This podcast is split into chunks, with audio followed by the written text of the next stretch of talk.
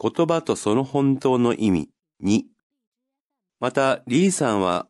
京都に住んでいた時、いろいろな人と友達になりましたが、よく暇な時にはうちに遊びに来てくださいと言われました。ある日、リーさんと同じ趣味を持っていて、とても面白い山田さんという人と話をしましたが、別れる時に山田さんが、暇の時にうちへどうぞ、と言いました。リーさんは山田さんともっといろいろなことを話したかったので、ある日山田さんを訪ねて行きました。ドアを開けて、リーさんがいるのを見て山田さんはびっくりしたそうです。リーさんは山田さんがどうしてびっくりしたのかわからなくて、後で日本人の友達に聞いてみました。そして京都では、うちへどうぞというのは、本当にうちへ来てくださいという意味ではなくて、単に儀礼的な挨拶に過ぎないということがわかりました。暇、趣味、